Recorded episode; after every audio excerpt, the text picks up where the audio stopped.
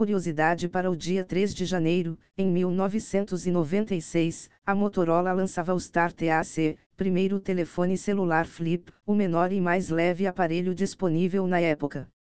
E após as notícias de hoje, curso para sair do zero e ir até seus primeiros projetos como programador profissional, acesso vitalício.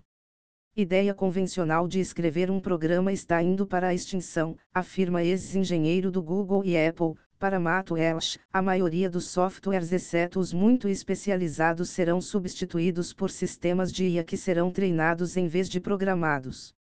A engenharia da computação será voltada a ensinar máquinas inteligentes em vez de programá-las diretamente.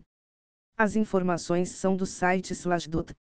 Humanos e IAs analisam código de forma semelhante, descobre estudo do MIT. Os pesquisadores usaram ressonância magnética para monitorar o cérebro de programadores enquanto eles analisavam trechos específicos de código e então compararam esses sinais com padrões de ativação observados quando redes neurais faziam o mesmo, encontrando semelhanças notáveis.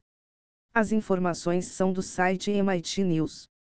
Emoções positivas em chatbots de atendimento não necessariamente aprimoram a experiência do cliente, de acordo com um estudo recente. Essa característica é mais benéfica quando expressada por humanos e, dependendo das expectativas do cliente, pode causar o efeito oposto, já que muitos não esperam sentimentos em máquinas. As informações são da Universidade Georgia Tech.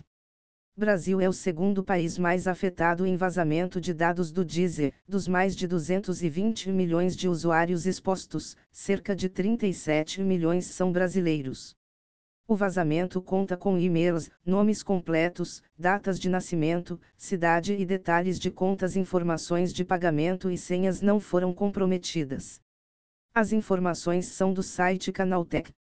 Governo cria Secretaria de Políticas Digitais. O órgão será responsável pelo combate à desinformação, medidas para proteção de direitos na internet e desenvolvimento do jornalismo profissional, além de fazer com que grandes plataformas como Google e Facebook paguem pela distribuição de conteúdos produzidos por veículos de imprensa.